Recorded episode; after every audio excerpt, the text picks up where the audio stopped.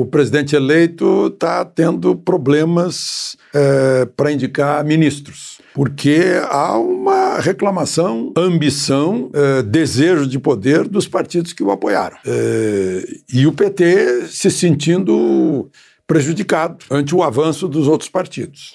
É, presidente Lula não pode perder apoio, né? É, no Congresso que foi eleito, Câmara eleita no dia é, no início de outubro, no primeiro turno, e o Senado, uma boa parte, né, um terço, é, tem muita gente nova que vai ser oposição a Lula.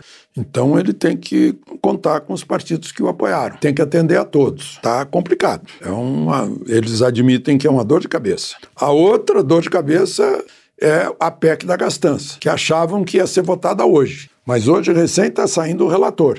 E aí fica para a semana que vem, que são os últimos dias antes das, do recesso parlamentar. É, tá complicado. Bom, queria mencionar mais uma vez, eu não sei como é que essas coisas acontecem, isso é totalmente fora do devido processo legal. O senador Randolfo Rodrigues passa por cima do Ministério Público, que é essencial à justiça, está lá nos artigos 127 e 129 da Constituição. Ministério Público é quem oferece denúncia, e ele vai direto oferecer denúncia para o ministro Alexandre de Moraes. Né? Agora denunciou é, Michele Bolsonaro, é, porque ela levou marmita levou quentinha para os manifestantes que estavam diante do Palácio Alvorada, e ele está dizendo que isso é financiar atos antidemocráticos. Imagina só. Né?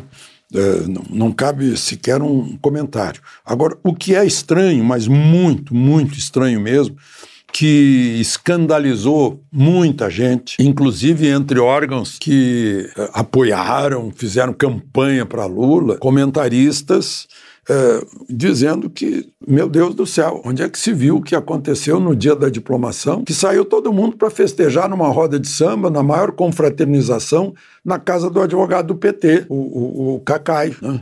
É, lá estavam, além de Lula, o presidente da Justiça Eleitoral, que presidiu a eleição, né? é, mais Gilmar Mendes, mais Lewandowski, que é ministro também do TSE. Se a gente contar isso para um alemão, para um americano vai dizer que é, é, impossível que um juiz do Supremo vá confraternizar com um advogado de um partido político que é, deve ter causas no Supremo ou, ou, ou vai ter, né?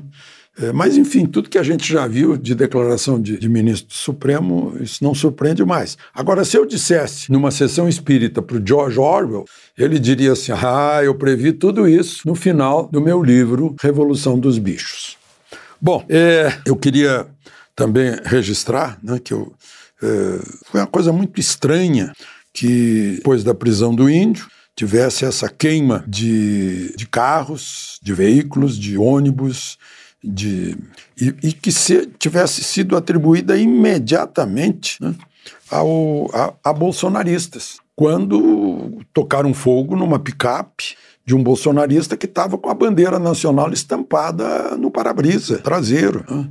É, eu nunca vi bolsonarista usando o balaclava, aquele capuz preto, nem usando a tiradeira em manifestação, a tiradeira, estilingue, né? é, e, e, usando o coquetel molotov, e batendo em alguém que estava entusiasmado, pensando que era a reação contra é, Moraes e acabou levando um safanão, né? porque estava filmando a cara das pessoas. É, tudo muito estranho que precisa ser esclarecido, inclusive para satisfazer a, a, curiosidade de quem é, não é ingênuo. Né? Jornalismo não pode ser ingênuo, não pode aceitar uma versão sem contestar, sem receber em dúvida, em ceticismo. Ou a gente está tomando partido. De Brasília, Alexandre Garcia.